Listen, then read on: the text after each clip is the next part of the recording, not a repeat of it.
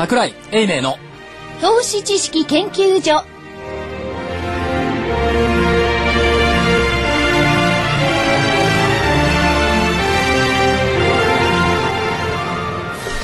皆さんこんにちは、えー、桜井英明の投資知識研究所。今日は特番になります、えー、まず第一部のゲスト大井川源太さん。源ちゃんですね。いえ、どうもこんにちは。よろしくお願いします。よろしくお願いします。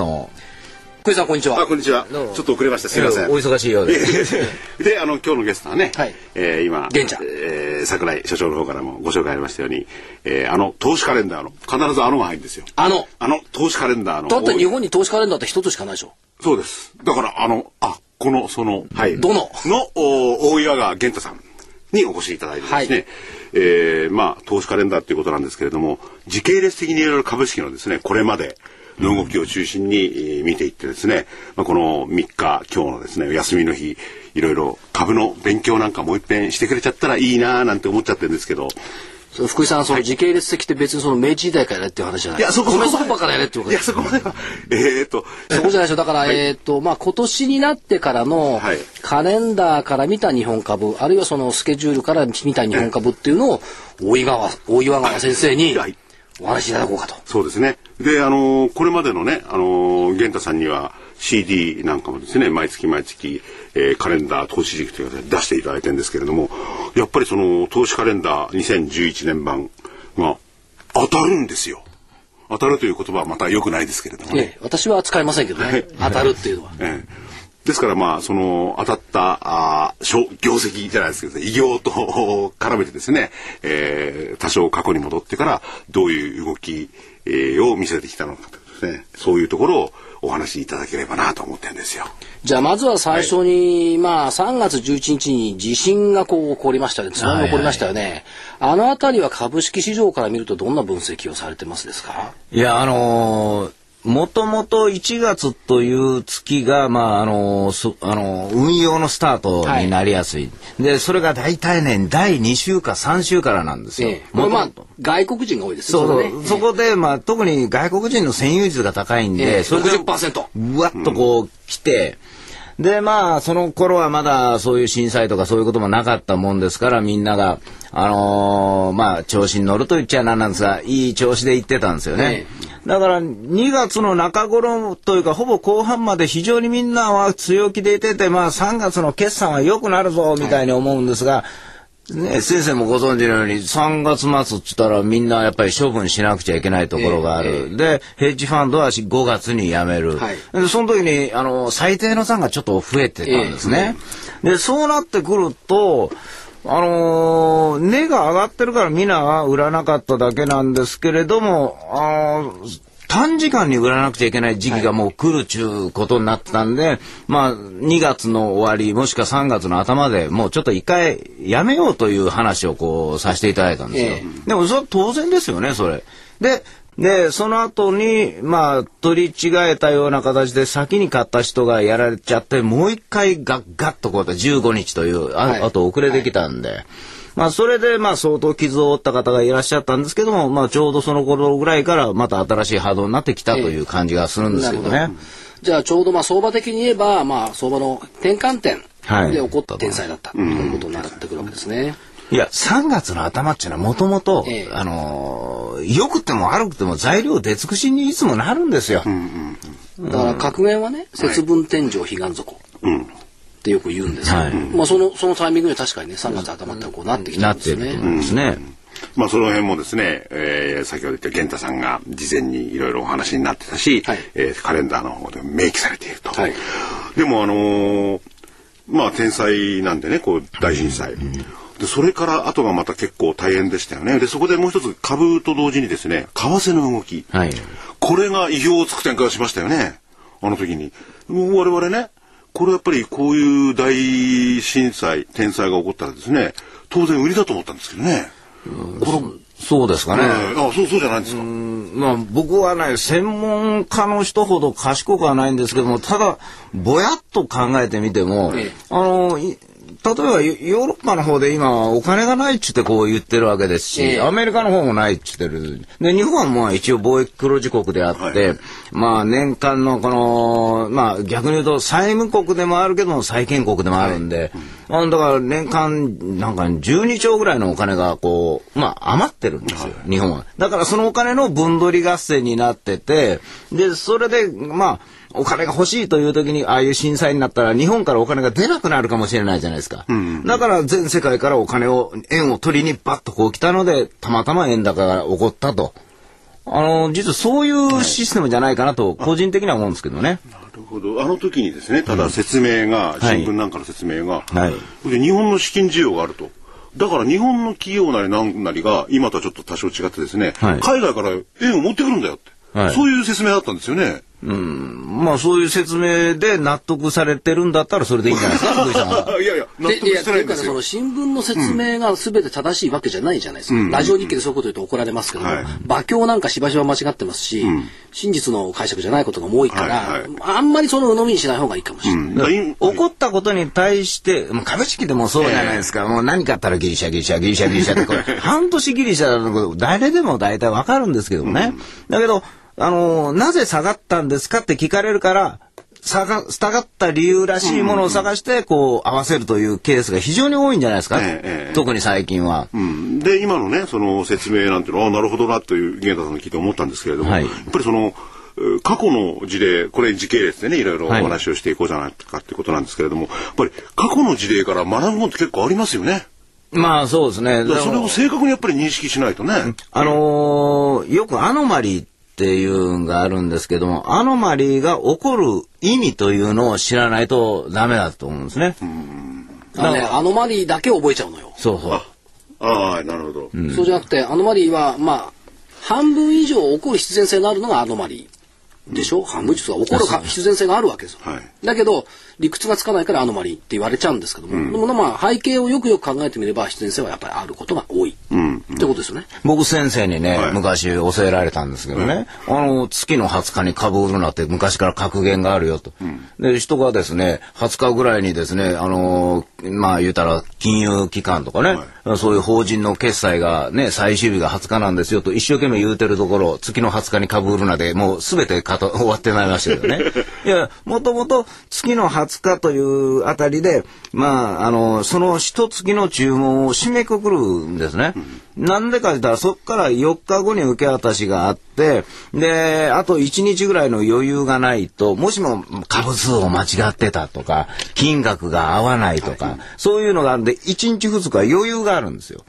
あの、翌月受け渡しまでに。はいだから大概20日ぐらいで1回止めて間に2日3日休みがあって、で、まあこう立ち会い日数で行って1日2日ぐらい余裕を持たすために、じゃあもう20日で注文ストップですねというのが証券会社のおやり方だった。はいだからよく処分をしなくちゃいけない、えー3月とか言うと、お3月9月だらまあ国内の法人系はほとんど処分しますよね。ねだからそれに向かって売るんだから、もう、悲願族ですよね、両方。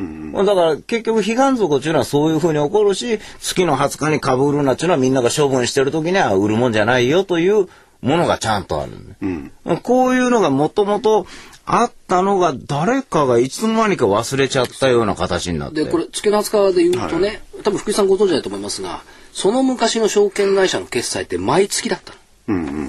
で、月末締めで、例えば信用取引でも何でも、今月はこれだけ儲かりました。今月はこれだけ損しましたっていう月末締めだった。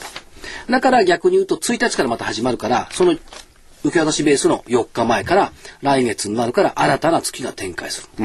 だからそれが1日受け渡しって言って月初営業っていうのをええ各社がやったわけです。そういう仕組みは今ちょっと減ってきてますけども、それでも、その、習慣的にね、月々でやっていた決済が市場には残っている。習慣的にね。だからそういうことが出てくる。とね、あの、現地に聞きたいので、えお月様。あ、ああ、お月さんですね。お月様。えーあのー満月の後、髭が出てきてね。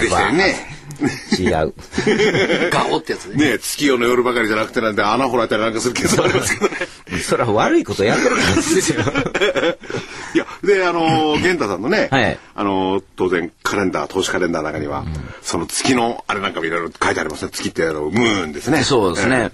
まあでも、満月にしろ、新月にしろ、あの、昔はね、満月の時はみんながよく買うとか、よく上がるとか、あの、新月は下がるっつってるんですが、あれはもともと、その、感情が高ぶるということなんで、だから、以前ですと、まあ、一日強かったらそのまんま強かったりするんですが、この頃前場と後場で非常に変わりやすい。瞬間的にわっと燃え上がるんだけど、最近の若い人はね、うわっとなってすぐペッと忘れますからね。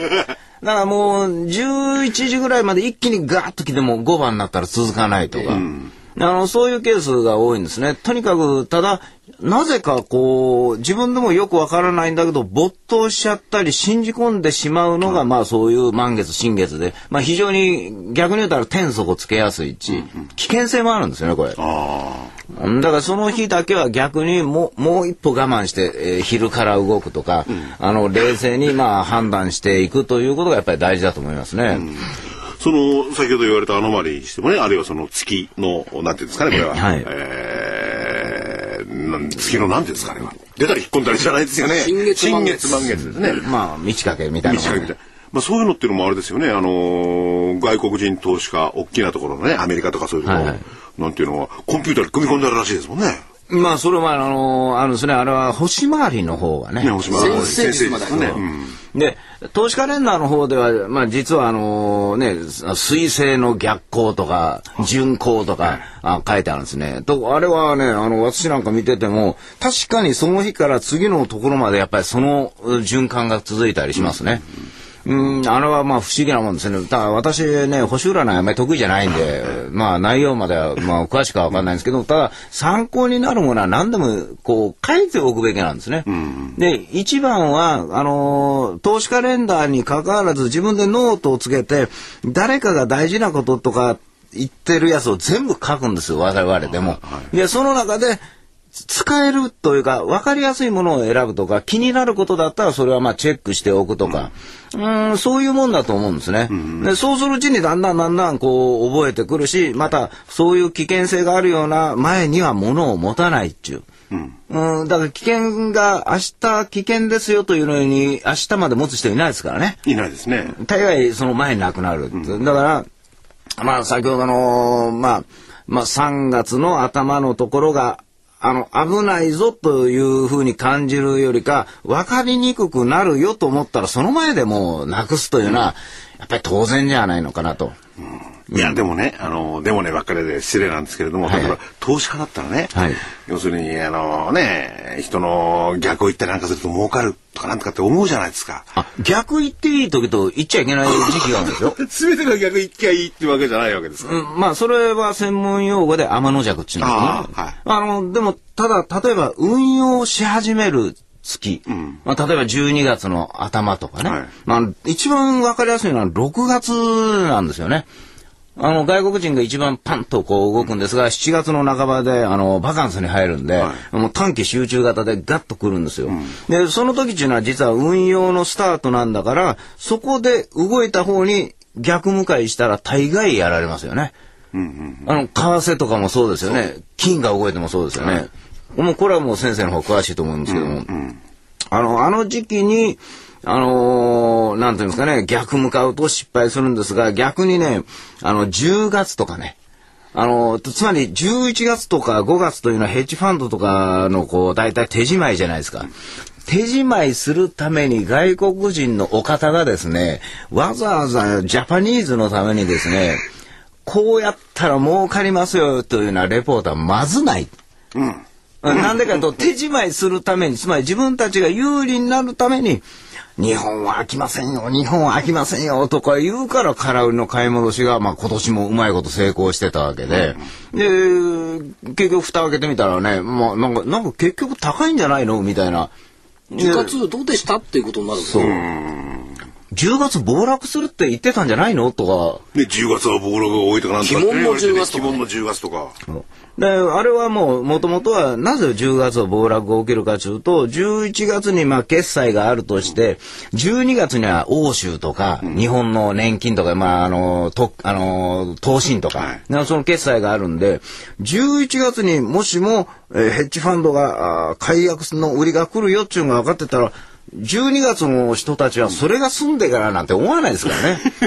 だからその前に売ろうとするんですよ。で、その時に判断するのが、10月の中間決算とかいろいろ発表があるんですよね。で、それぐらいのところに経済指標の発表もいろいろあって、12月までどうなるという予想を立てた時に、これはあかんと思った時に、一斉にドンと出る、うん、だからよく10月はドンと落ちるんですよ。えー、逆にいい時はボンと上がったりするんですよ。うん、意外によく上がる時もあるんですよ。焦って買い戻しかなんかパーッと動いたりするわけです、はい、もう一つ覚えておいてほしいのは、えー、やっぱり相場って人がやってることじゃないですか。うん、そうすると人の DNA に組み込まれた過去の歴史っていうのがやっぱりあるわけですよ。そうするとね、人間って北半球にいる限り、秋に穀物でも何でも実ができるわけです。うんということは需給を考えたら、今までなかったずっと秋から冬春にかけて実がだんだんだんだん減っていくわけでしょ米でも何でも。それが9月10月になると現物が出てくる、うん、需給が緩む、はい、当然価格下がりますよね。よっぽどの不作じゃないから、うん、その DNA が残っちゃってるからこれ世界各国一緒でしょ、うん、小麦ができてくるだとかね、うんうん、そうすると現物が出てくるから価格はちょっと需給が緩くなって下がるっていう、はい、この経験則が DNA に残ってるからどうも10月なんか不安になるねっていうのは多分あるんじゃないかと思うんですよ。うん。アメリカでもね9月に株買ってね、まあ、5月から4月に売れなんていうことを言いますからね。で5月 ,5 月に売ってね5月に買ってか。5月10月5月11月と12月4月か。そうですね大体。2つに分かれてるんですよ。あ11月だ11月5月か。うんまあ、でも、まあ、そういうふうにね、冷静に考えたら1年間って、毎日喋ることもなくなるんですけどね。だけどそういう日程があるとしたら今度は去年の経験があるからそれよりかみんなが早く動いちゃったりとか、それが微妙にこう変わっていくんですよ。はい、その微妙に変わっていくところに、まあそういうレポートとか、まあポジション取りとかそれがあるんで、まあ毎年毎年新しいし、毎日毎日が新しいんじゃないかなと思う。うん、で、問題はね、はい、その過去1年のことについても、この人間という素晴らしい動物はですね、うん、忘れるんですね。あ忘れますね。忘れますね。忘れたいことの多かったりなんかそういうケースもありますけどね。だから言われると気がつくんですよ。ええ、あそうだったよね去年も、うんうん、ところが忘れちゃってるから、うん、新たなことに遭遇したような錯覚に陥る。はい、それともう一つは慣れちゃう。うんうん、だってどうなんですか？さすがに日経平均3万8000はならなかったけど、うん、日経平均の1万円割れってもうすでに皆さん慣れちゃってるじゃないですか。はい、この慣れと忘却ね、うん、これがねやっぱり怖いところがあると思いますよね。うん、慣れと忘却。確かに怖いですけれどもその話ちょっと違うんですけどもね。あの相場のうまい方っていうのはどういう形でね過去のことを覚えてるのかとよく知ってますよね。よく覚えてますよね。うん、やっぱり過去のことを忘れないっていうのはやっぱり未来に関しても当然そうなんでしょうけれどもね。歴史でもあるのもそうなんだけど。やっぱりうまい対応を促すっていうかこうあれするんでしょうかね。いやうまくいったから覚えてるだけじゃないですか。いやでもあのあんまり覚えすぎててもダメなんですよ、はい。うん、ただただまああの普通にいつが休みであっていつがあのお金がみんなに入る日であると。まあ簡単な話給料日が25日が多いんですからまあ大体25日くらいから株買えばいいんですよというぐらいにもうシンプルに考えたりね、はいはい、あそういうふうにしていくとだんだんだんだんあのうまくリズムがあったり。だから逆に言うとにいつかは25日に向かって売らなくちゃいけない日も来るんですよね、えー、みんなが買いに来ると思って先に買いに来たら売らなくちゃいけないわけですから、うん、今のお話でね一つヒント、はい、はい、給料日ってね非常に大きなヒントなんですよ。ああこれ日本だけですね。いや、例えば、海外なんて週休ね、アメリカなんあ、そうか、週休か。うんうん、あの、特にね、品薄株の持ち株買いの会。あ、ありますね。これね、あの、証券会社の中にいないと分かんないんですけども、はい、まあ、まあ、場見て分かりますけど、突然ね、ね26日とかね、バッと出来高増える、うん、普段ポツポツポツしかできたのに、バッと増える、うん、これ10持ちと役持ち取引先持ち株買いの買い、うん、これ毎月入るんですよ。だからその修正を覚えてるとこの銘柄はこの日絶対上がるよねって買うんだから。持ち株買いって毎月まあいろんな企業がねいろんなシステムがあって持ち株買いないとかありますけど大概の時もありますもんね。うん、あと給料日によって違うし、ええ、それから取引先持ち株買いだと10日にやるとかねいろいろ違うからその株の修正を覚えると、この動きは何？それをまた解説しようとするから、はい、持ち株の買いの買いで上がってるのに解説しようとするからわけのわかんない解釈が出てくる。なるほど。単純にそういやいいだけの話ですね。で多分マスコミと知らないから、あのー、持ち株買いの買いだっつうの。ああ、マスコミも各社はね、大きいとこなんていうのは、やっぱり例えば新聞社なんて株公開してないわけですよ。みんな持ち株ですけど、そこまで気がつかないんですよ。気がつかないですよね。これね、持ち株会の会担当したことない多分わかんない。これは僕も実はあの、事業法人とかも担当だったんで、やってると分かるでしょ？やってると分かるんですよ、ぼちぼち今日は手数料が上がるなとか 営業マンの時はね、うん。まあそういうふうなもう本当に単純なかいや簡単なんだけどということをあの投資家の人はね一つずつ一つずつ本当は覚えていくべきなんですよね。はいで、そうやっていくともだんだんだんだん本当に強くなってきて、まあ、朝のうちに盛り上がらないとかね、あの、9時半から物事は考えてみるとかね。ええ、うん、大体そうなんですよね。あの、大体こうみんなのこう考え方が似通ってきたりすると、まあ、おかしな形になっていくという、まあ、そういうことになるんですね。はい、なるほど。それではここで一つお知らせを。はい。流させていただきます。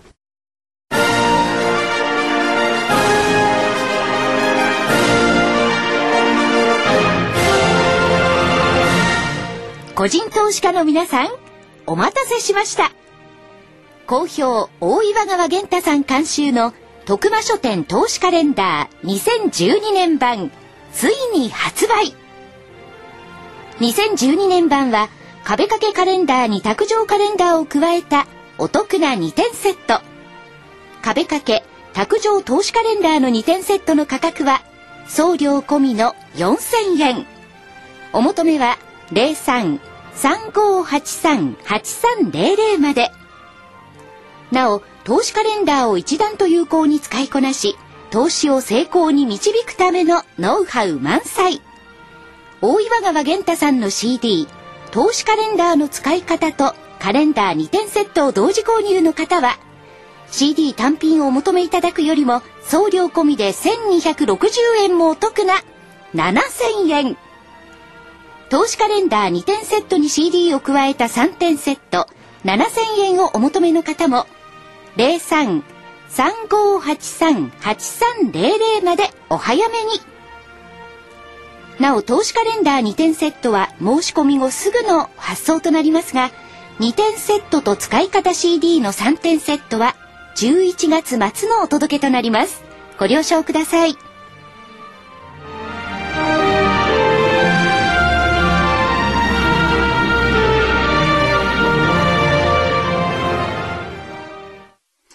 さて、そこでじゃあ大岩、大岩川先生、玄ちゃんに、はい、信用取引のこのサイクルっても結構あるじゃないですか。はいはい。半年ごとに巡ってくる信用取引の季節。はい。これはどういうふうに見たらいいですか？いや、これはもうごく普通にありますよね。まあ今年でも、まああのー、7月高値になってるんですから、はい、まあ1月あたりは嫌ですよね。来年のね。えー、はい。だから、よくあるじゃないですか、年末とかね。なんか年末やのに期日が来るとか、えー、あの、正月明けたら期日が来る。これ営業マンだったらよくわかるんですけどもね、そういうのが多いんですよ。だから、よく考えてみると、あの、12月あたりに、あの、個別がいきなり日経平均に関係なく下がってみたり、はい、新春早々自分の持ってるもの以外が上がったりするのは、まあそういうことが多いんですね。これだけど、なんでその6ヶ月持っちゃうのかって、これずっと不思議なんですけどね。上がるような気がするんですよ。なるほど。で、下がるのって大体この2、3ヶ月に1回居場所が変わるんですね。ええ、で、大体、2、3ヶ月に1回大体往来みたいなのが続いて、え、まあ、どうにかなるやろう、もしくは、もう一回上がったら助かるかなと思うのが、まあ、せっかくですけども錯覚なんですね。はいそっからもう一回、こう、4ヶ月目にガクッと落ちたりして、気がついたら、もうなるようになれと思ったら、本当になるようになっちゃうという。うんまあ、それで6ヶ月、6ヶ月というのがあるんですね、やっぱり。いや、でも6ヶ月って非常に長いですよね。で今も、あの、源太さんおっしゃったようにね、あるいは今、所長がおっしゃったように、なんでほっとくのかなという感じはしょうがないんですよね。うん。なんでなんでしょうか、これ。いや、自分でそういう立場になってみたらわかると思うんですよ。はい、つまり、私もよくお客様から質問を受けるんですけれども、うん、例えば、あの、下がった株ほど理由をよく探してこられるんですね。持っている理由を。そう。えーああ、源太さん、この会社はですね、経常がいくらになって、来期はいくらで、配当がいくらで、ね、PBR も0.3倍円なんで下がるんですか？ものすごい理由というか、もう会社のことよく知ってあってさ、私もわからないですよ、みたいな状況なんです。だから、下がると売らない理由を探しちゃうんですね。あだから、あの、買う前に理由を探していくんだったらわかるんですけども、買った後に探す人が非常にまあ多いんですよ。だからどんどんどんどんこういっちゃう。それともっと悪いのは、あの難品をする癖がついてるから。ああ。難品なんかやるとちょっとかっこよく思う人もいるんじゃないですかね。難品でなん難品はね、はい、これはね、証券会社の現場の営業マンが悪かったですね。うん、その修正がついちゃったんですよ。っていうのは、はい、あの、新しい株を進めて買ってもらうよりは、うん今持っている株が下がって難品しましょうって言った方が買ってもらえる可能性は高いわけですよ。うん、で、一回その株がいいと思って買われてるから、はい、下だから買いましょうっていう理論はすごく説得力があるんですよ。だけど負けは負けだから難品って、うん、本当はしない方がいいんですけどね。いや、難品というのは私は反対派だったんですけどね。なぜかっていうと、あの、買って上がると思ったもんが下がったんですから、うん、まあ、わけわからんようになってるわけですよね。うんで、その株式を買おうとするんですから、土台無理の話なんですよ。だから、絶対難品に行く時というのは、ものすごく自信があるか何かがないと無理ですし、あのー、あんまり早くからこう、ちょっと下がったぐらいから入れてしまうと、その全体の資金に対するその持ち株、その株式のですね、比率が高くなってしまうんですよ。だから、もしも、その株式だけが狙い撃ちして下がるような局面になった時に、簡単にまあ、大症とか、その資金難に陥るケースが多いんですね。だからまあ、そういうのはなるべくなら避ける方がいいんですね。だから極端な例でいくと、今年の春先だったら東京電力。あそうですね。から秋だったらオリンパス。えー、1日のストップ安とかでこう買いに行くわけですよ。すね、ところが東京電力なんかどこで難品したってなかなか儲かんなかった。うんうん、でしょ？まあ、倫理的にあんまり買いたくない株ですけども、うん、まあそうですね、オリンパスだって、えっ、ー、と、直近高値からは半年ぐらいになっちゃったでしょ、はい、なりました。1日2日で難品していたら、下まで続かないわけですよ。うんでその意味では難品っていうのは今一つどうっていう気がありますよね。うん、でもその下げてる時なんかですね、えー、難品に関してはもっともらしいこう本なんか読みますとね、買いコストを下げるとかなんとかいろいろあるじゃないですか。いやだから、うん、難品で勝てるのは、うん、無尽蔵に投資余力のある人。あなるほどね。でそういうこと考えないで評論家がそういうこと書くから、錯覚するわけですよ。福井さんがもし無尽蔵に投資余力があれば、難品していて結構ですよ。もうどんどん下がる時どんどんどんどん買っていくお金があれば確かにね、そのうち上がってくるだろうってのもあるかもしれないしね。ところが、はい、大方のね、うん、大方の投資家さんは、投資資金量に限界があるわけですよ。はいはい、その範囲でやっぱり考えないといけないですから、うん、難品でさっき大山先生言ったように、はい、どんどんどんどん増えちゃうから、そのウェイトが。ウェイトがね。うん、どうしようもなくなっちゃうんですいや、反対に考えてみたら、はい、あのー、じゃあ皆さん株が上がった時、買い乗せずっとしますか？いや、それと同じなんですよ。だから株が上がった時に3日ぐらいで売ってね、株が下がる時は半年持つんですから、これは効率考えてみたら、やっぱりなんかおかしなことやってるんですよ。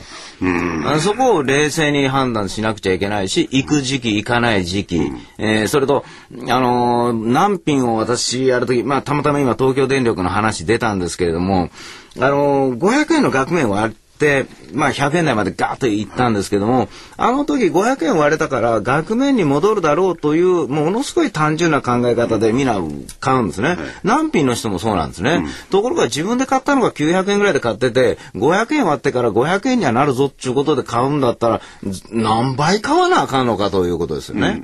だからそういうことっていうのは冷静にできないんですから、あのー、ギリギリ、まあ過去の例でいくと、まあ、大体、額面の、まあ、言ったら3割ぐらいのところまで来たやつは、まあ、ある程度戻るけれどもとか、まあ、経験則ですよ。はい、だからその程度のことを、こう、頭に置いての、難品とか、こう、攻めるっていうのはわかりますけれども、基本的には途中でいらないことをこうしちゃいけないし、うん、まあ、あの、負けは負けと。はい。うん、あの、株価が急騰したら、あなた売るでしょと、うんうん、ストップ高したら売ってるでしょと、うんうん、そう思うと、やっぱり1日目バンと安い時は、やっぱりいかないですよね。我々は、まあ、そういう癖がついちゃってるのかもしれないです、はい、逆に。でもどうですか、その、まあ、ストップ高もそうですし、はい、株価がね、上がってきて利益が出てるところで、買い乗せってこうできないじゃないですか。はい、でも多分ね、買い乗せてった方が利益は上がるような気がする。いや、僕もそう思いますね。なるほど。だから勝ち組に乗るんだもん。うん、難品って負け組に乗るんだもん。うん。でもそっちも金はいりますよね。まあ、潤沢である必要はないわけですね。あの、難品よりはね、むしろね。だって利益出てる時に乗っけて、うん、乗っけていくわけですからね。ああ、あいいことを聞いた。それでもう一ついいこと、先ほどね、あの、玄太さんがおっしゃったんですけれども、その、いろんなレポートがあるじゃないですか。はい。あのレポート、まあ、おお二人ともですね。アナリストレポート？そう、アナリストレポートですね。お二人ともそのフリーの立場でね、個人投資家のことをいろいろ考えてるんですけども、どこまで信用できるのかっていうのがあるんですよね。ああいうものは。いや、書く人は一生懸命考えてられますよ、はいはいはいうん。何を考えてるかだけの問題ですよね。いや、だけど、やっぱり、えー、まあ、例えば、あの、12月頭の分厚いレポートとか、6月の分厚いレポートというのは、あの、それは、まあ、日本語で書いてあるけれども、特に外資系のレポートなんかは、それを持って、あの、大きなファンドの営業に回ってるケースが多いわけですね。あもしくは、あの国内の、まあ、大きいところでも、その、い1年間の見通しみたいなのがあったとしたら、それを持って営業に行くんですよ。ということは、そこの部分は、やっぱり、あのーこの間こんなレポートを書きましたけど、もうやめますわ、言って、ね、12月の2日ぐらいでもう違う銘柄行くことないんですよ。だからこういうのは割と長続きする。ええところが、手仕舞いをする時期のレポート、つまり、まあ、4月とか、あーまあ、5月ぐらいのレ、まあ、3月も入るかもしれないんですけども、あんまりこう、一方的な片一方に寄ったような意見のレポートというのは、私はあまり参考にしないですね。うん、あの、10月とかも。うん。まあ、それ信用できないというよりは参考にするかどうかってことですよね。もちろんもちろん。私の場合はあれですよ。えっ、と、レポートって3種類あるはあと思うんですよね。で、一つはね、人気取りレポート。うん。あんな人もランキングありますから、はやっぱりそれトップにならないと自分のサラリーが上がらない。だから人気取りレポートってのがあるこれ意表をつくレポート。あえ、そんな目標株か？みたいな。これまず一切信用しない。それ、あの、参考にしない。それから義務レポート。決算の度ごとに出てくるレポート。それあなた書かなくても、会社が決算発表してるんだからあなたのレポートいらないよって話。うん。ね。決算発表の時に出るレポートって別に努力してるわけでも何でもないでしょ。はいそれから、テクニカルだけで書いてるレポート。ほ本人はテクニカルじゃないんだけど、例えば200日線ここ割れたとか、75日線ここ超えたとか、19が良くなったとかっていう、それだけで見て、自分で見て勝手に色つけてるレポート。これ、我々見るとわかるから、これ義務レポートだから、これも参考にして。本当に参考にするのは、訪問レポート。あだから現地の中国の工場へ行ったら実はこうなっていたとか、あるいはその東北の工場へ行ったら被災のからの復興結構早くてもう稼働してたとか、あるいはここの社長の話を聞いたらこうだったとかっていう実際にアナリストが足を使ったレポートは参考にします。あ。うん。だ義務レポートと人気レポートはね、まああの、見ますけど、参考にはしないですね。あの訪問レポートっつうのはね、こう、行って聞いてるから、あの、ちょっとその、いいところをやっぱりこう探ってきてるという。ええで、ところが特徴がなかったら、そのアナリストの人も書けないんですよ。まあ、僕の知ってる人もいらっしゃるんですが、あそこ行ったけど書くことがなかったや、中で書かないんですよ。で、もう一つ言えるのはね、あの、あんまり業績の良くない会社は、アナリスト呼ばない。うん。だから。大体業績とか申請費のいいの出そうっていう会社の方が、そういう説明会を開いたり、工場見学したりする。取材の時もそうなんですよ。やっぱりね、業績悪い会社取材に申し込んでも、ちょっと今うちはってことになるわけです。で、業績いい会社行くと、どんどん来てくださいって、どんどんどんどん材料出してくれる。だからやっぱり業績のいい会社は訪問させてくれるっていう意味からいくと、そのレポートは参考にしたい。何にもなかったらどうしようもないですもんね。何にもないですもんね。うん。まあ、アナリストも人のことっていうか、なんていうか、あれで、やっぱり、あのーどっかに行く、どっかに呼ばれたって言ったら、あのーそれなりに一生懸命勉強しますしね。はいあるいは、いいとこを探してやろう。まあ、いいとこなきゃしょうがないんですけどね。そういうのはあるでしょうからね。いや、一番多いパターンは一つの会社に行って、えー成長部門を見つけて、その成長部門の延長線上の企業にこう行って、点々とこう回ると。はいだから、よく、あの、自動車だけは強い人とかね。あの、なんか部分部分科学でもなんかこういうものだけは強いとか、まあ、あの、再生治療とかそういったものだけに強い人とか出てきちゃうのがそういうケースじゃないんですかね。まあ、会社側も悪いんで、アナリスト説明会と個人投資家説明会って分けてますからね。ええでじゃあ、その中でね、アナリスト説明会と個人投資家で言うこと違うかったら全然一緒のこと。だったら一緒にやれよと思うんですけど、まあ結構分かれてる。で、ほとんど分かれてますね。まあ、アナリストレポートに関しては、まあ、当然一生懸命ね、アナリストの方は、ファイヤーオールっていうのがあるしね、営業に、えーこう、首ったま掴まれて、どうのこうのっていうわけじゃないんでしょうけれども、まあ、信用っていうか、その、読みが、読み応えのあるのは、企業を訪問したレポートだってことなんですね。そうですね。それとかね、あのーまあ、新聞の話で恐縮ですけども、あの、日経さんのあたりでもね、あの、時々ハッとさせる小さいやつとかあるんですね。はいあの、商品欄とか見てて、うん、あちょっと変わったなとかあるんですが、この間もね、10月の19日に、あの、一面の左に、これぐらいの小さな記事があったんですけども、あの、日本の近海でですね、あのー、まあ、エネルギーということで、まあ、ハイドレね、あれ、日米で、えー、共同ね、共同。うん、あれ、今まで日米共同って一回もないですよね。あれはね、日本の経済産業省主導でやってましたけども、うん、日米は初めて。日米初めて。で、僕はそれを見て、あ、これはもう資源株は違うんだなと。で、いろいろ調べてみると、まあ、まあ、単価が高くなったじゃないですか、もう昔の原油なんか比べて。だから、採算に合うようになってきたのと、日本っていうのはやっぱり、ああいう、まあ、変なところの島国ですから、はい、穴掘ってみたりね、あの、こねくり回すうまいんですよね。だから、あのー、そういうふうな技術が発達してるので、とかいうのを考えてみたら、あこいつらっていうのは来年とか相当成長するのかな、なんていう。だから、新聞なんかでも、ちょっとこう、あれ？と思うようなことがこう載ってるんがあるんで。ベタ記事のね、ちっちゃい方がね、実は役に立つんですよ。で、あれ多分ね、経済産業省発表だと思うんですね。で、経産省は、焼津から、あの、和歌山までの沖に、まあ、とりあえず15年分ぐらいはね、あるよって言ってるわけですよ。で、時間かかると思ってたんですけども、結構早まってきそうっていうのはありますよね、あれ。でもあのメタンハイドレートっていうのは日本は結構ねあの島国なんて言ってるけどこのなんていうんですか経済水域ってすごい広いですしね。広いですね。すごくその量あるらしいですよね。意地でもあっちのあのなんかね岩だけのやつは守らな掘 れば何が出てくるかわからない。でもそうなってきたらそれこそ北海油田でね、はい、イギリスが再生したようにまあ日本は強いけれども、エネルギーでも結構いいとこ行く可能性もありますよね。そうですね。だから、うん、我々がまあ今思うのはまああのねカレンダーの話がだいぶ離れますけどね。もう来年とか再来年とかこう考えてくると、あのー、今、今何が儲かってるかってよくレポートとか書いてあるじゃないですか。はい、そうじゃなくって、うん、日本はじゃあ今後はなんで食っていくんだっていうことなんですよ、えー、そういうのが書いてあるレポートなんか見るとドキッとしてたりしますね。ああとね、役に立つのはね、やっぱりね、あのー、経産省、うん。等々の官庁、総務、総務省かな、はい、総務省か。ああいうところ官庁の発表した展望レポートみたいなのね、すっごい役立ちます。で、よく考えたらね、話しレポートもあれ丸切り写してるの結構ありますからね。そうですよね。本当に。いや、あじゃあ、役人もそういうのをお役人さんも勉強してるんですね。違う違う、彼らはすごい優秀。うんうん、実は。実はもともと優秀なんですけども、はい。でもあの、レポートって新聞はね、僕も新聞記者の経験が、その、みんな一斉に書かされる時ってのはほとんど大きくしないんですよね。事前に漏れてきたら大きくするんですけどね。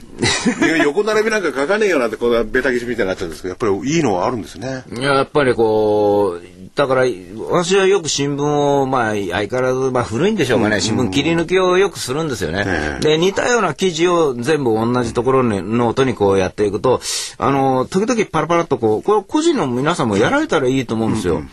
それはメモでもいいんですけどもね、はい、その、原油なら原油、まあ資源なら資源、まああのね、薬品なら薬品という形で、その、聞いたことを一つのノートにまとめておいて、この系統のニュースで、あれ、ここが変わったなと、あの、実はアナリストさんとかも、そういうこまめなことをやってた人の方がやっぱり成長するし、うまいんですよ。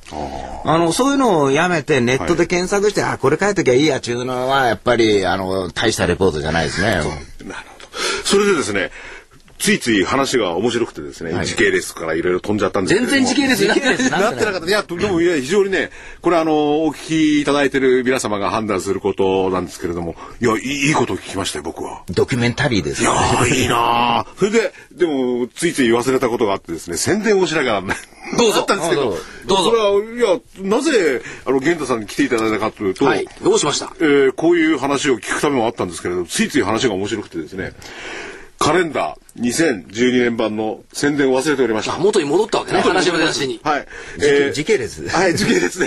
で、あのー、大岩川さんのプロデュースというカレンダー監修ですね。はい。徳間書店の、えー、投資カレンダー2012年来年版がね、はい、えー、もうそろそろ出ます。それでラジオ日経の方ではもうお手元に届けられる状態になっておりましてですね、えー、この投資カレンダー今回は2011年版、今年版はですね、えー、大判のその壁掛けカレンダーだけだったんですけど、今回は、えー、卓上のカレンダーもね、好評に、えー、答えて。字が大きくて体に優しそうですね。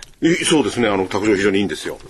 で、その2つをラジオ日経では、えー、壁掛け、そして卓上のカレンダー2つセットで、えー、4060円。これ700円の送料も含むんですけれども、はいはいのところを4000円で皆さんにご提供しようと。で、この、まあ、あー投資カレンダーはですね、まあ、あー大谷川源太さん、源太さんの総力を結集して作ってですね、非常に皆、さんの総力。非常にその投資のために全体力を使って。はい。で、来来年こそはね、今年はちょっと厳しい年だったんですけれども、来年こそは投資家の、個人投資家特にね、はい皆さんにはリターン多い年になってほしいですもんね。そのためにもこの投資カレンダー2012、いろいろね、あのー有益な情報満載ですんでね。まあ、とにかくメリハリをつけるということなんですよね。はい。うんで、えー投資カレンダーあー2012メリハリをつけるってことですね。えーで、あの中身とかこの先読みとかですね、その辺は買っていただいた方がじっくり投資カレンダー読んでいただくということですね。そうですね。はい。でも使い方もあるんでしょ？それで、その投資カレンダーの2点セット4000円で、えー送料込みでですね、あのーラジオ日経、えー販売えーしているんですけれども、えー11月、今月ですね、今月の下旬にはその投資カレンダーをどう使うかというね、CD、はい。えーこれ4200円、えー送料込みなんですけれども、えー投資カレンダーの使い方の CD をね、はいえーいつもの、その、源太さんにやっていただいている、えー投資カレンダー実践塾に変えてですね、えー作りまして、で、これのおーセット、おつまり、えー投資カレンダーの壁掛けと卓上、そして使い方の CD のセット、これがセットで7000円。はい。これセットはですね、本当は全部計算しますとね、8260円なんですよ。はいあの、700円の送料も込みで。それをなんと7000円で。1260円もお得なわけですから。え私のギャラが減るっていうことですね。え いや、そういうことなんですけれども。まあ、あの、これ CD のね、はいあの、特徴ですが、毎月の癖。はい。うん、まあ、先ほどアノマリーみたいな話がありましたが、毎月の癖をまず全部こう紹介させていただいてます。で、今度は毎週の癖。はい。あとは、あの、ひ毎、毎曜日、まあ、月火水のね、この間のひ一つ一つの癖を全部入れて、あの、それを入れながら全体的にこういうふうに考えて投資しましょうというふうなことが、まあ、一応話になってるわけなんですよ。はいこれを知って、えー投資カレンダー見ると、あ、なるほどなと、ここでだから手控えるんだなとかが分かってきて、来年ぐらいになってくるともう自分一人で投資カレンダー作れるようになるんですよ。じゃあ、売れなくなっちゃう困りますね。いや、それはまあ、福井さん買うてもらったらええんですけど。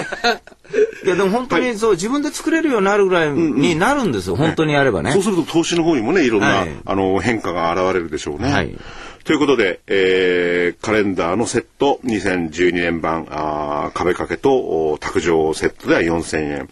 で、それに、えー CD4200 円を加えたですね、3点セットって言ってらいいのかな。そのセットが、あな、なんと8260円のところ7000円。これはあのセット、CD の方はですね、10今月の末の発売になりますんで、えーお届けの方はそのカレンダーと CD を合わせてお求めいただけますと、今月の末のお届けになってしま10月末発売ですね。そうですね。はい、もう、はい。そうです。えー、売っております。10月末ですよねはいで、いや、あの、ちょっと、この放送はですね、私あんまりうまくないもんでね、ちゃんと手伝えられないんですけれども、えー電話をおかけになっていただいて、えー係員にですね、はいえーいろいろ聞いていただけると、どういうすごい、福井さんが出てくるんじゃないのひょっとして。はい。で、そのお申し込み、お求めの方のと電話番号、東京033583-8300ということになっております。はい。私の方を見ながら係員と言われたから、私のことかなと。お電話したらいきなり現地が出てくる。今から残業みたいな感じにします。はい。ということで、あの、今日は3日、あー特別番組をですね、お送りしておりまして、前半のゲストは、はいスペシャルゲストは、あ、大山明さんでした。どうもありがとうございましたどうもありがとうございました。どうも。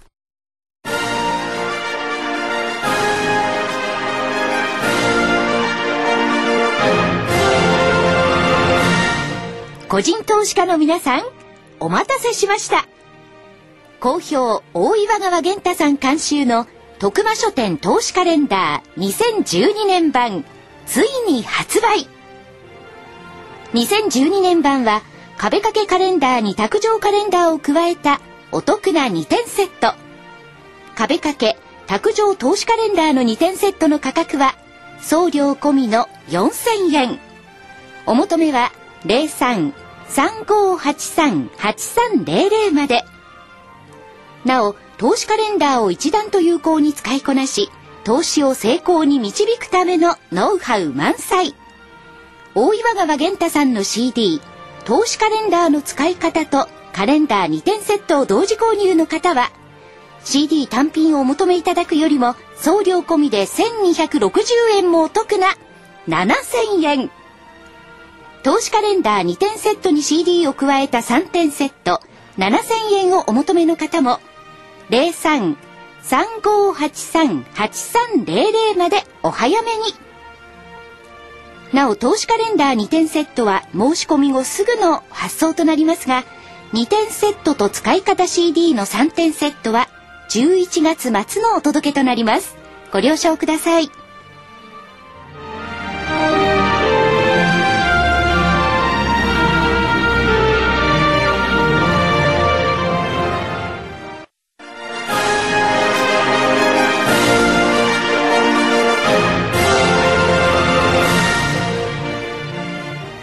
桜井英明の投資知識研究所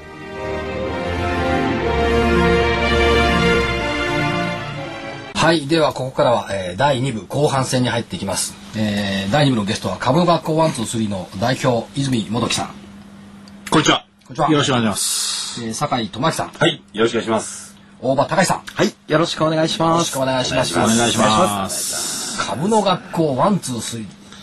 はい。はい。怪しい名前ですね。いや、よく言われますね。よく言われますね。それねどう考えたって怪しい名前取るんですよね。いやいや、単純明快でね。またこのずるいことにね、その何75日移動平均線というちゃんとした名称があるのに、勝手に方向線とか言ってるでしょ？いやいや、これはね、多分、将来辞書に載りますね。方向線。75日移動平均線。ええは、方向線とも言うってこう載りますね。辞書に。とも言うね。ええとも言う。まあ勝手に言ってるからしょうがないですけども。いや、それであのね、株の学校ワンツースリー。まあ、なぜワンツースリーかってやっぱり基礎をね、い。ろいろ探求してですね、はい。えーそれも先ほど言った方向線。はい。ね。ね、75日とまたの名を、はい。言うんですけれども、まあ、それをいろいろ駆使してですね、はい。えーまあ、儲かる株を探すっていうんですかね、はい。えーというのが、この株の学校ワンツースリーの目的。ま、まず泉さんに聞きたいんですけど、そううんそのはい75日移動平均線、はい。3月に下向いたことがありますよね。ありますね。ありますね。あの日ですね。別にその、ね、震災を予知してるってことはないと思いますけどね、はいその75日移動平均線が。はいだけどまあ、そこで下向いちゃったっていうのがあって、その後株価確かにもうずっと下がってきた。これやっぱり、75日移動平均線、まあしょうがない、方向線がありがとうございます。下向くと、はいやっぱり株価下がるってことですか？そうですね。えー、まず第一には、7えー、方向75日移動平均線。危ない。危ない、70。つられていそうでしたよ。方向線を割り込むと、下に下がる傾向が出てくる。はい。でそこから、えー方向線の向きですよね。ええまあ、まさしく方向を指していると。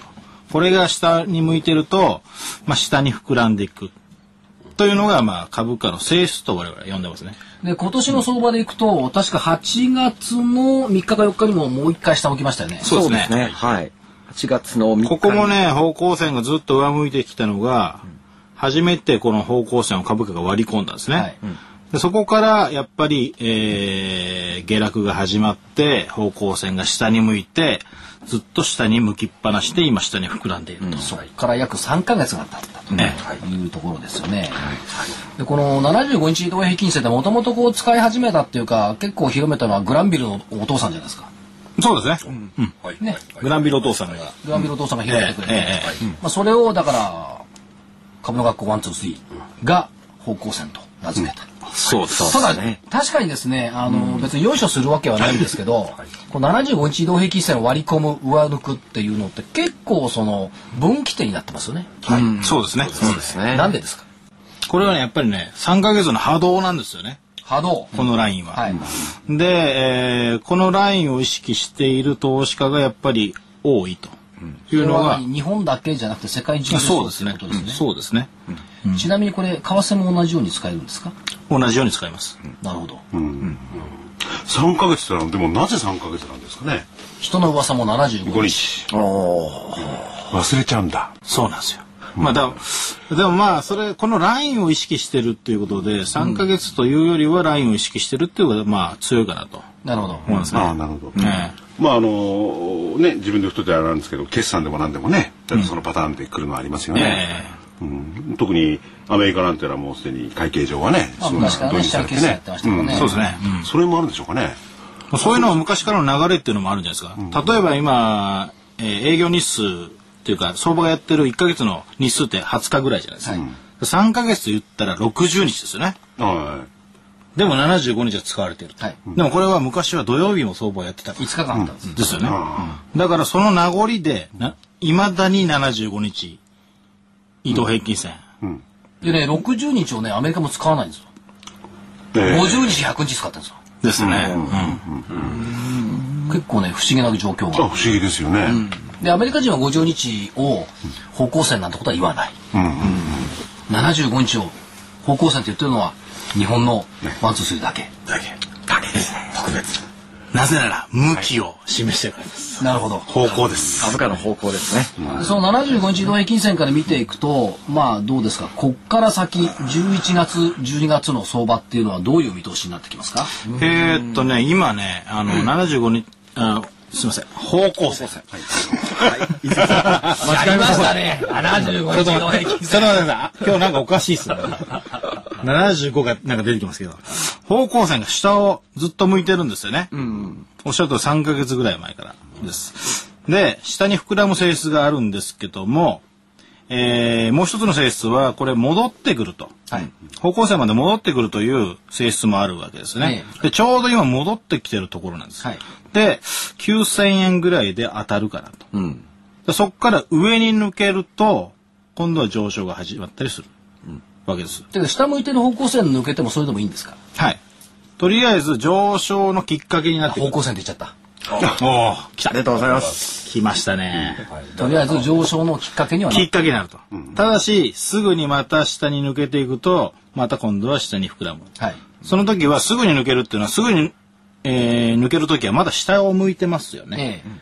えはい。だから、上の、上抜けて持ち合うか、そのまま一回、えーズトンと抜けていくか。ええ。まあ、どちらかがない限り、また下に膨らむと。い。うことで、そこを見てほしいなと思いますね。なるほど。はい。えまあラジオだとねなかなかねチャートをうん見えないんでね。そうですね。お手元のね、えーまあ証券会社のチャートでも何でも使えますからね、はい。ご覧いただければいい。かというふうに思いますけども、でじゃあ抜けてくる。元気になってくる、はい。をもう一回方向線じゃない75日移動平均線に戻ってくる、回帰する。方向線に戻ってくると。回帰する、はいとい。うことですね、いや僕はねいつもあるいはこの中でその経線チャートをねあんまり、えー、この中でつまり聞いてるからっしゃる方でね、知らないっていうはい方もいらっしゃると思うんですよ。それで僕がつったのはあのーこういう経線があってね。例えばどっかの国の経済が急にこけてしまったと、はい。今そういう可能性もありますよね、恐れもありますよね、そういう時にもこの、えー方向線、またの名を75日逆逆逆、75日移動平均線。またの名を方向線。あ、本当の名前をね。方向線。それが有効なんでしょうかね。えっとですね、これは不思議で、え例えば、ね、あのー3月11日ですよね。これ、この日も前場で、この方向線を株価が割り込んだんです。まあ、寄り付きと言ってもいいと思います。で、5番に地震が、まあ、あの、引け際ですけどね、地震が起きたと。で、こっからやっぱり下げてるわけですよね。で8月3日、4日もそうなんですけども、ここから、えー下に抜けて、えー株価が下がってると。ということは、大きな相場の流れが、あーそこにあって、で、それを、まあ、誰かは、まあ、地震がわかるっていうのはちょっと難しいかもしれないんですけど、まあ何かが動いて、不思議とそうなるんですよ。これは僕らもちょっとわからないんですよね。ずっと見てたらそうなってたんで、これを、まあ、それは、あーまあ、理論ではちょっと言い切れない、言い尽くせないところが、まあ、ちょっとあるのかなと。この前半部分でもね、はい。あの、投資カレンダーの大岩源太さんとね、そういう話をしててね、うん。やっぱり理論だけで割り切れないっていうのがあって、不思議ですよね、世っていうかね人間の世の中っていうのこは。れチャートまあ紙芝居ってよく言うんですけど、はいはいチャートって明日がないんですよ、はい。明日ないですよね。ないですね。今日までしかないですよえね、えないです。明日まで明日がないんですけども、その過去のチャートってチャートの専門家でもない私のようにも変ですけども全て織り込んでるんですよある意味で。そう、その通りですね。その通りですね。別に毒されてるわけじゃないです。だから、その、業績が良くなるっていう可能性も織り込んでるし、はい。あるいはその、需給が変わってくるっていう可能性も織り込んでるし、それからまあ、ギリシャが良くなるとかダメになるとかいう可能性も織り込んでるし、それから、投資家、それぞれの方々の、投資家さんのね、それぞれの方々の、えー投資心理も織り込んでいる。その意味では、昨日までの死んだ万象を織り込んでた。その結果が、このテクニカルの紙芝居になってい。る。っていうことは少なくとも言えるんじゃないですか。おっしゃる通りですね。おっしゃる通り。方向線。いやだだからな、まあ、75日でも25日でも200日でもいいんですけども、それを織り込んでるからだからある意味ではその過去のその白黒のね、グラフが先を予言している。予見しているはい。っていうことが言えるのかなという気はしますよね。だからよくその泉代表なんかと話をするんですけども、で私なんかどっちかっていうとファンダメンタルズとか、えーストラテジーから入っていって、銘柄をこう見つけたりするじゃないですか。はいはいでそれをやっぱりそう言いながらプラスしてね、やっぱり過去のチャート値動きって見るわけですよ。はい。その値動きの延長線上に多分明日はあるんだろう。はい。はい。そうですね。延長線上にね。というふうに考えれば明日がないわけじゃない。でもそれはしょうがないですね株価は今日までしかないんだから明日の株価はどこにもない。まあそうですよね。じゃあどうするのか。あそうどうするんですかやっぱり75日移動平均線を使いますか明日を書くんです。自分で書く。自分で書くんです。なるほど。さあそれがいわゆる桜井さんのおっしゃるシナリオだと思うんですよ。なるほど。明日を図で書く。絵で書く。絵で書く。で最終的には絵で見る。で僕らよく言ってるのは、えーチャートはアートですと。最後は。最初は理論で勉強するんですけども、最後はもう見た瞬間に、あ、これ来るなと。ここれれ上がるな下がるなと。泉さんが言うとつまんないね。このチャートは後っつうのはね、大場さんが言うとぴったり。あ、そう。大場さん。ちょっと大場さん、じゃあ一発お願いします。チャートはアートです。お結構ハマるでしょ。あ決まりましたね。まあチャートはアートっていうことになるとね、えーアートという感性の問題じゃないですか。ええこれ難しいですよね、学ぶのは。簡単なんですか？まずやっぱり理論から学んでいくんですよ。で、チャートをたくさん見ていって、あ、方向線ってやっぱり当たってるなっていうのをずっと見ていって、で、ある日突然、あ、わかるっていう日が来るんですよ。本当そうですね。見てたら本当に来るんですよ。それは不思議な感覚ですよね。これね、別の言葉で言いますとね、あの、この間のね、セミナーなんかでも話しましたけども、板とかずっと見続けると、その銘柄のささやきが聞こえたふりがする。いや本当そうですよね。でもねで、そこまで見続けないと、意外とね、聞こえなかったりするんですけども、別にコツンってくるとかそういう話じゃないから。こうね、各銘柄の板のささやきが、なんとなくこう分かる気がしてくる。錯覚かもしれない。だけどそこまで集中すると、このね、やっぱり、なんかあるんですよ。そう。なんかあるんですよね。でね、その、その話をちょうどセミナーでして、終わった後の、あの、投資家さんとお話ししてたら、い、や、実は私もそれ聞こえるんですよって言われてる方いらっしゃいましたね。いたでしょおられたでしょ同じ銘柄やっぱり見続けてる。僕ね、若い頃、で、コツンって音がするって言った人いたでしょ証券マンにね、あの、レクチャー受けるわけです。記者で言っててね、そのコツンと音が聞こえたって。手を挙げて、そんなこと俺は聞いたことねえんだ。どういう音がするの？ちゃんと言ってくれって、とにかくコツンと音がするって言うんですよ。いや、だからコツンって音はしないの。ささやきがこう聞こえる気がする。だからその銘柄が、私は上がりたいのよとか、私は下がりたいのよって言ってるような錯覚に陥る。であえて錯覚って言いますよ。だねって聞こえるわけないんだから。うんそうですね。でも本当にこういったらね、危ない人ですからね。私が今、あの、所長がね、おっしゃったように、あの、見てると、やっぱり独特の、っていうか、勘っていうのが働くようになるっていうのはありますよね。あります。そうだねはい、あります。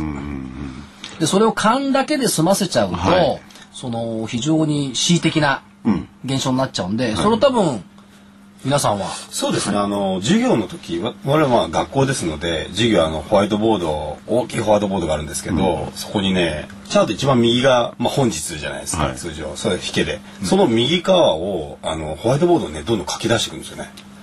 で、授業やってます。イメージをね。イメージを書いていく。どう動くかっていうイメージを書いていくんですよね。はい、で生徒さんそれ見てて、生徒さんも自分で書けるように一生懸命練習したりしてるんですよね。だんだんそれがね、書けるようになってきてそうですね。じゃあ、明日がかけるゴッドハンドになるわけですよ。そうなんですよ。本当？そうなんですよ。これ本当なんですよ。さ酒井さんの右手ゴッドハンドなのそれ。ほんといや、だから、あのね、あのー ここ、ここは、あのー、株の学校ワンツースリーの方がね、3人いらっしゃってるわけですよ。はいね。で、これも公共放送じゃないですよね。はいはいはいはい公共の電波。はいはいこっちはおいおいすぐに説得されちゃ困るんですよね。いや、説得されてないでしょ。所詮75日移動平均線。所詮、い？や、だか所ら、詮、誰でも見れる。誰でも書ける。いや、誰でも書ける。そのね過去はね、先ほど言ったように書けますよね。いろんなものをね。でさ先が見えるってのは僕はどう考えてもね、苦しいいや、さ、先見えるでしょ。だって自分で書くんだもん、勝手に。あ、それを外れるケースもあるわけですよ。当然でしょ。当然。いや、で、その時にね、じゃあ、あの、今、酒井さんはそうおっしゃったけど、いや先未来予想いや、それは、あるいはね、あの、泉さんもね、えーチャートは後だ。チャートだ、あだ、言っておっしゃって、じゃあ、実例を見せてくれよ。ね。例えば、今までこういうふうに俺たち書いてたんだと。それが何回も、まあ、先ほど言った、その大震災のね、当日のこともあるんでしょうけど、そういう事実ではなんか示してほしいんですよね。ファクト。ファクトファクトだね。でダメな例からいきますか？ダメな例からいきましょうか。これはね、酒井さんだったかな。はい。3月の10日とか11日ぐらいにね、東京電力ずっと持ってて悩んでたのは。そうですね、酒井さんでしたね。いやあの悩んではいないんですよ。どうしようかな持ってた？どうしようか持ってた？で持ってて悩んでたでしょ、そんな私はあの言ってたのは、あのデイトレーダーまあ私はデイトレーダーって言ってるので、えーまあ4日間ねあのストップ安食らいましたよ、はでまあそこからはね、まあデイトレで、えーそこからまあまあすごいまあこれはねあんまやっちゃいけないんですけど、私なりに買いで入ったというね、い。かいかいかい。これはワンスでは教えてないです。これ私はデイトレーダーとしてやって、まあもちろん取り返したと、ええ。いうところまで行った前のことを今桜井さんがねただね、最初の頃、東電持ってて悩悩んでたっていうかね、悩んでたでしょ？どういやいやいやでもね何週間か経ったら確かにデートで取り返した。という話も聞きましたそ。れは素晴らしいことあの日ね、はい。実は一緒にやってたんですよ。ええいましたそれど？あの日ですね。で、ましたねあのやってて、で、引き際でしょ？やっててっていう表現やめてください。トレードをしててって言ってああえートレードをしていまして、はいええで、引き際ですよね。じゃあ逃げようかなって言い始めたんです。はい。もう揺れた後？いや、揺れる前です。で、そちょうどその時に揺れ始めたんですよね。で最初は大丈夫だろうって言って、あのーいたんですけど、これが揺れ始めて、4階ですよ、うち。トレトレードルームオフィスがね。はい。はで、えーまず非常階段に逃げた時に、彼はどどうしてたかというと、手にパソコン持ってましたからね。はい。持ってね。出たんです。い。引き際15分前、14分前。全部外してあのケーブルとか持ちましたね、で、やばいということで、今度は下の広場に逃げたんですよ。はい。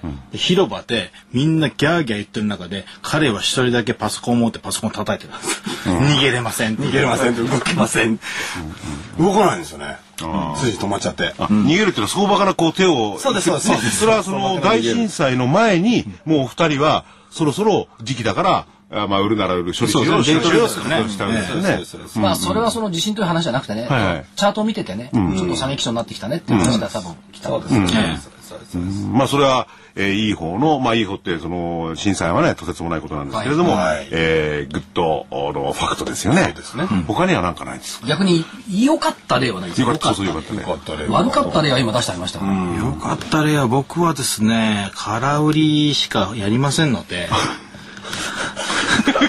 あまりこれ言えるのかなっていうのはいいですか？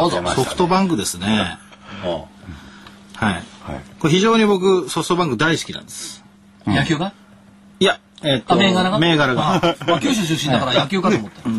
野球はね、あのーまあちょっと置いといて、で銘柄大好きなんです。なぜかというと、よく下がるんですよね。ソフトバンクの買い方ね。で、もう今現在もですね、まあ下げ、えー方向線は下を向いております。はいただその8、えー7月の終わり、7月の終わりに、えー方向線を割り込んだところがあるんですけど、そこからの下げは非常に良かったと。それはなぜかというと、今度方向線はずっとそれまであの上向いてたんですよ。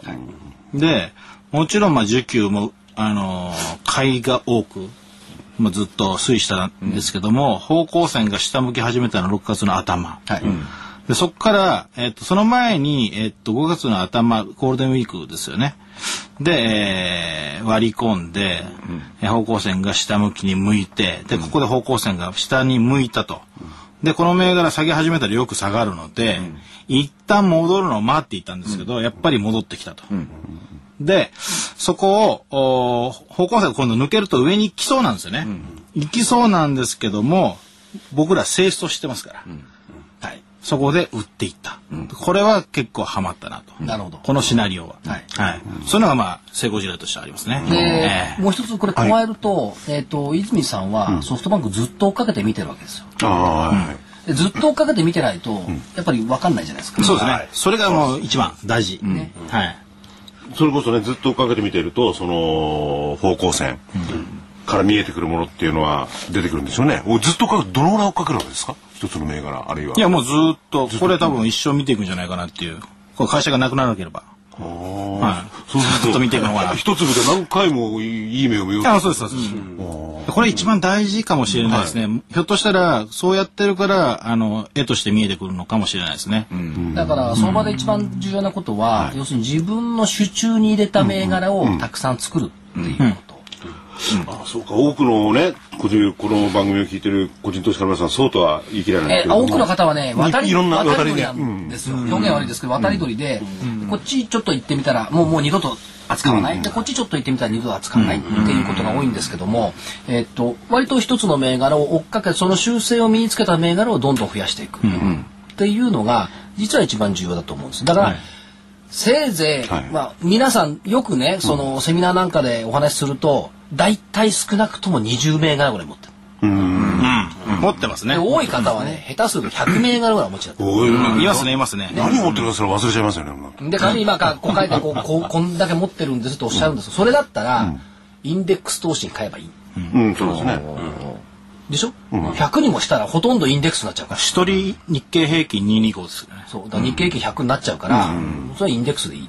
で、多分ね、実践の投資でいくとね、管理できる銘柄って5銘柄から10銘柄ぐらい。最大。あそっちの方が効率がいいかもしれないですね。これ、あの、割と市場関係者って、あれもいい、これもいい、これもいいって言って、きら星のことを言うんですけど、投資家さんが実際管理できるのは、あの、効率的にね、多分ね、5なんですよ。そうですね。それをただその5っていうのは今現在稼働中が5であって、一番のポイントはその他に塩漬けが何十銘柄かあるんです。あ。それはそれはまずいですね。まずいですね。だだけど、い。やいやポイントは今の5は、まあ今稼働してる、本当のポイントはねこう塩漬けの何十銘柄をどうしたいんだっていうのが本当の投資家さんの心理なん。です、で一方で見たくないから、そうですよね。うん。忘れた感じ。ないものですないもの。ないものでしたね。だから本当は心の奥底ではね、この塩漬けがなんとかならんかっていうのがね、本音なんですよ。塩つけちゃう。でもねそれはもうねどうしようもないですよね正直は。そうですね。だから考え方としては、やっぱりお金が眠ってるわけじゃないですか、まあ損は出るとしても、どうせ出てるわけですからもうある程度トレードに自信が出てきたらそれはキャッシュに戻して、次のチャンスに使う、で次のチャンスは取れないですよね塩漬けたくさんあったら、そう。次のチャンスを取る。こういうが取れない。そうなんです。よね、っていうことはありますよね。はい。まあ、塩漬けの多くの場合にはね、信用じゃないわけですからね、これにすりゃいいだけど、売っちまえばいいんですよね。うん。いや、それはね、そうね、軽々とは言えないの。これも人のお金まあさんね、軽く言うけど、実、それね、実務ではね、いやいやそうですよ。すっごい大変確かに確かにわかりますよ。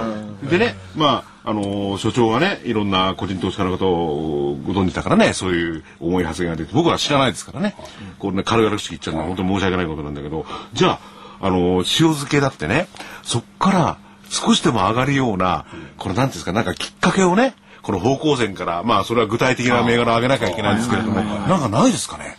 もう少しでも取り返したいって方に。あーでもあのずーっとおそらくそれはもう下げ続けてますんで、でもね、もちろんあのずっと下げて方向性ずっと下向きってわけじゃなくて、どこかでやっぱり方向性抜けてくるわけですよ。抜けてきた段階で上向きになってこれば、これはやっぱりこれから上昇基調に入っていく可能性はありますんで、やっぱり方向性抜けたかどうかで、まあこれからどうかなっていうのは見てもらえれば、これはちょっと対象にななるんじゃないかなと。思います。じゃああともう一つはですね、はい。75日まあ3ヶ月としますよね、で塩漬けの期間があるじゃないですか、もう6ヶ月も1年も塩漬けだったらこれはどうなんですかね。途中で上がるのもなかった。それはもう諦めた方がいいんですかね完全に。いや、そういう話じゃないのかな見続けるべき。見続けるべきですよね。そのままでも。なるほど。あそこで諦めちゃうと多分底値で売っちゃいますね。ただ、ただ大事なことは、方向線が今度下向きから横ばいになってくる。けこれ結構まだ時間かかるんですよね。半年ぐらいかかったりするわけですけど、そっからまた下向くこともあるわけですよね。ありますね。そうなると、その前にやっぱり処理してした方が本当はいいと。というかね、今年の日経平均見てもそうなんですよ。そうですね。7月から8月にかけて一旦上向いたんですよ。2週間ぐらい。そうですね。そこからもう一回下に来ちゃった。方向性があったね。75日でね。わかりました。だから下げが止まるのっていう、止まるっていうのは、を、おーまあみんな模索しますけども、なかなか難しいことなんで、やっぱりこの方向性の向きをしっかり見てほしいですね。ええ。で、もう一つ言うと、これ時々言ってるんですよね。移動平均線って別に75日だけじゃないんですよ。うん、いっぱいありますね。25もあれば、75もあれば、あとまあ200ですよね。で、25をなんて言うかっていうと、人気線。人気線。人気線。人気線、はい。市場人気でしょ、25日間というはい。おおむね1ヶ月のその短期間の人気がどう現れてるかが人気線、で200日線なんていうかっていうとこれ景気線なんですよ、景気の動向がどっち向いてるか。です、はい。はいじゃあ福井先生、はい。質問です、はいはい。75日線は何て言うでしょうか？方向線 違いますよ違いますよいやに人気と景気でしょ、そその中間ではないけれども なんだろうな。やっぱり蛍光線とかなんとか言ってもいいんじゃないですか？それじゃ方向線と変わんないですよさすが福井さん。傾いてますね。いや、その景気が来てね、一時期の人気が来るのは真ん中、まあ真ん中じゃないですけどね、さっきも言ったように、取るとすれば、なんかこう中央なところが取れていい感じもするんですよね。でね、人気はこうさまよいやすいじゃないですか。はいで景気動向も割と長期トレンドですよね。で、多分ね、彼らがなんで75に注目したかっていうとね、これね、需給線なんですよ。あ、19か。おーって。イコール方向線みたいな。まあね、いや崩れるところ。いや、需給線。そうですね。いや、今19線。だから方向線。いや、でも、はいいや、株価って、みんなこう、あれこれ解釈して、あのー、刺身のつまみみたいなのたくさんつけるんですけど、結局最終的にね、需給なんですよ19ですよね。はい。だから19がどうなのってどんなにダメな株だって、19の買いが増えりゃ上がるんですよ、でどんなにキラキラ輝いてる銘柄でも19で売りが勝れば下がるんですよ、はいはい。それが19を一番表しているのが多分75日線だと思います。だから19線、なるほど。それが方向線。それが方向線ですね。これはあの、所長疑うわけじゃないですけど、今思いついたんじゃなくて、本当にそう言われてるんですね？あのあ私のねえ？この先輩が作った言葉だった確かじゃあ、じゃあそれから言ってもですね、むしろこの方向線、75日またのは、はい。は、いいじゃないかって感じししちゃうんですけど、どうなんですかね？いや、もう完全にいいですね、今流れ 的に。流れ的には。完全に良かったです。12344対1来てますね。いや、僕は中立ですからね。まだいろいろ今、こう、話しながらね、この欠点を考えてるんですよ。うん。そうですよね。19を表す。そして、その方向を表す方向。ただもちろん方向線も100%いいかっつったら確かにそうではないですよ。それだけ100%ではないですよ、はい、確かに。それはそうそうです。まあ、それは、あえてね、泉代表がそういうふうに言っていただいたんですけれども、じゃあその、アートだっていうふうに焦点を当てたいんですよ。はいはい。ここにお三方いますけれども、じゃあアートだとすればね、3人が同じ銘柄を、まあ、この方向線で見ていたと。そっから先に描くのはみんな違っちゃうんですか？同じようになりますか？これがね、大体一緒なんですよ。大体一緒ですね。これが面白いですよ。打ち合わせしてないですか？事前に。してないですね。いやいや、本当そうなんですよね。本当に同じになるわけですか？同じなんですよね。大体一緒。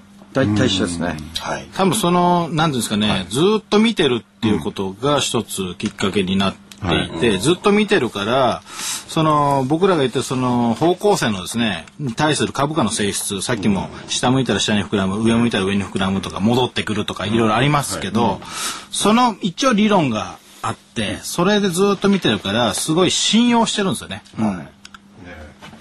なるほど。えー、そうか、信用してて、はいそうするとこれはですね、はいえー皆さん、その、方向線の達人なわけですよね。そうですね。はい。そうすると、まあ、別に株の学校ワンツースリーにこれをお聞きの皆さん行けとは言わないですけれども、はい。学べばみんな同じようになるわけですか？そうですね。あらま限りなく近づきます、そしてもう一つはスキルですね。売買スキル、絵が描けて、はい。描けるからといって本当にそのまま行動できるかっていうと、これがまた難しい。そうですね。それはやっぱメンタルです。メンタルですね。メンタル。もプラスアルファで絵とプラスアルファしないと、なかなかね難しいと思います、メンタルなんですよね。でもそこもねずっと見てるから信用してくるんですよ。ああそうですね、そうでそうなってるなそうなってるな、はい。なるほど。ちょっとここでじゃあ、お知らせを一つ。ええ。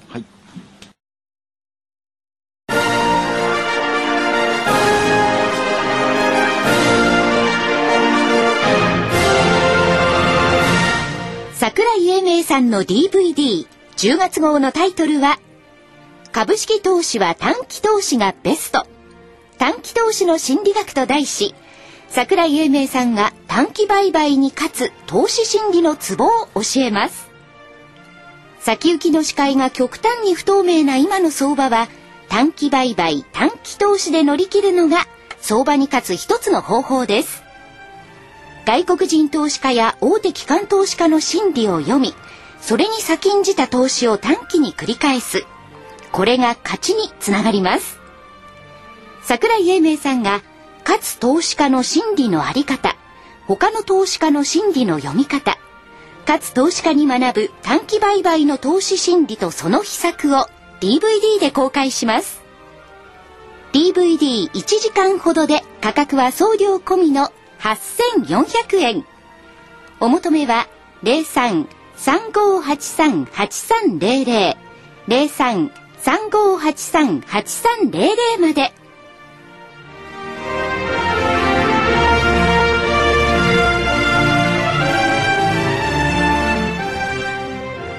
じゃあ、泉さん、そのメンタルっていうのは、まあ具体的にどうですか？メンタルっていうのを説明してもらっていいですかメンタルはですね僕が思うに僕がやってるから僕僕が感じてるから言うんですけどやっぱりずっと見て信用するってことなんですよ。でいろんな銘柄を見てその方向性に対する動きっていうのをあやっぱりそうなってる。やっぱりそうなってる。自分でずっと確認していくんですよね。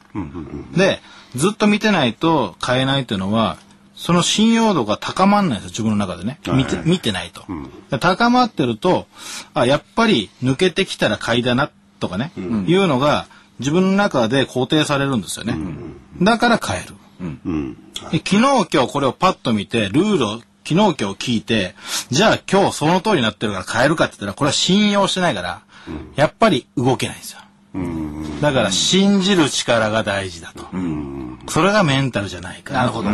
あと、お三方ともね、現役でトレーディングをやりになってるから聞いてみたいんですけど、指が覚えてません？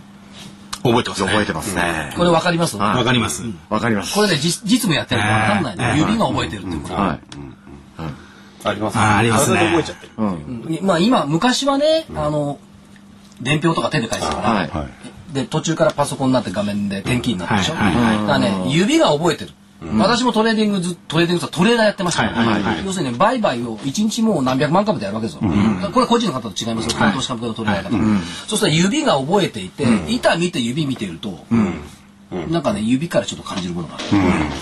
あ、それあります本当そうですよね。だから体が覚えてるんですよね、そうそうそう。頭で考えてないんですよね、体考えないがですね。やっぱ体が覚えてるゴルフですよね。ゴルフ。動きますもんね、指がね。ゴルフと一緒だね。まあゴルフはいいんですけど、最近、あのー高速取引が始まっちゃったから、はい。板見ながらね、あの、日ばかりやるっていうのもちょっと難しくなってきてますけども、はいあの、高速になる前は、板見ながらね、やっぱり早く買う方法ってのは指しかなかったの。うん。なるほど。人よりも早く指打ち込む。はいはいはい。で人よりも早くエンターキーを押せる。はい。これがね、やっぱりか、なるほどなるほど。秘訣だった。っていう時があったんですよ。はい。多分ね、これ今でも変わんないと思うね。あ、ん。変わらないですね。変わらないですいわゆるね。デイトレってことで言うと。変わらないですそうです。そのタイミングが大量な買いとか売りが入ってきた瞬間にいかに手が動くかなので、変わらないですね、一緒です。勝手に動きます、でこれね実際やってるとわからない。指が何それって、うん。で人差し指だけだとダメなんですよ、そうなんですよね。実は。あまあ両手は使わないけど。パパパっていってエンタースパーンって押せるかどうか、やっぱりその体で覚えたものってのは違いますもんね。ただの頭だけじゃなくてね。いや分かってても押せないですね。なかなかね、分かってであの自慢するわけじゃないですけど私は結構有能なトレーダーでしたから、人よりも早く早くオーダー出せたなるほどさすが。さすが。さすが。方向線を、方向線をやっぱり理解してるだけありますね。でそんなもの方向線とか75しか見てないですその頃は それでね、話はまた戻っちゃうんですが、はいえー、75。要するに正式名称を方向線ということなんですが、あの、これ聞いてる方はね、そのチャートとかその、おお詳しくない方もいらっしゃると思うんで、75日間ずっと見てなきゃなんねえのかよ。あるいは75日間待ってなきゃなんないのかよ。って思う方いらっしゃると思うんですよ。その辺どうなんですか？例えば同じ銘柄をね、まあ75日のうちにあったとしても、その今日であるとか午前午後だけでパッパッパッとやったりなんかもできるわけですか、いやあの質問の意味お分かりになりますでしょうか、これは、あのーできます。あできます。あの、何かというと、75日平均値が今日出てますので、その形っていうのが結局は形で見え、あのーパソコン上で見えるんですよね。下向きとか上向きとか。ええ。それによって買いか売りかを判断するので、これは見た目で勝負できますね。できます。だからデータででなければ、じっくり夜考えて、ねあの注文入れることできますから、まあ、そういったことの繰り返しでまあ早くはなるんですけど、ええ。まあ、最初は別にそのじっくり時間使ってもらって分析してもらえば、はい。でその先をおシナリオを書いていくと。いうことをすればそれはできますね。はい。じゃあ両方短期非常に短期のね、はい。え売買はい。と、まあ、少し中長期っていうんですかね、両方に使えるわけですね。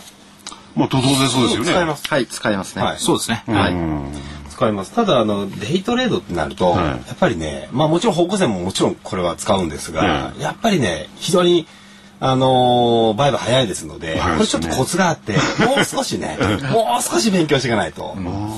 はい。プラスアルファ、勉強というよりはスキルですね。そうですね。スキルですそれはね。いりますので。あと、もう一つねこれは覚えておいていただきたいんですけど、ええええ彼らは結構ね私のことをうまく利用するんですそうなんですよ。実は、利用するってなんかちょっと言い方が。いや、でもね。ギャラもなくいや、あのーその70方向線ありますよ。わ、はいかります？はいででも、でもね、東証一部に限定してみれば、1700、1800近い銘柄があるんですよ。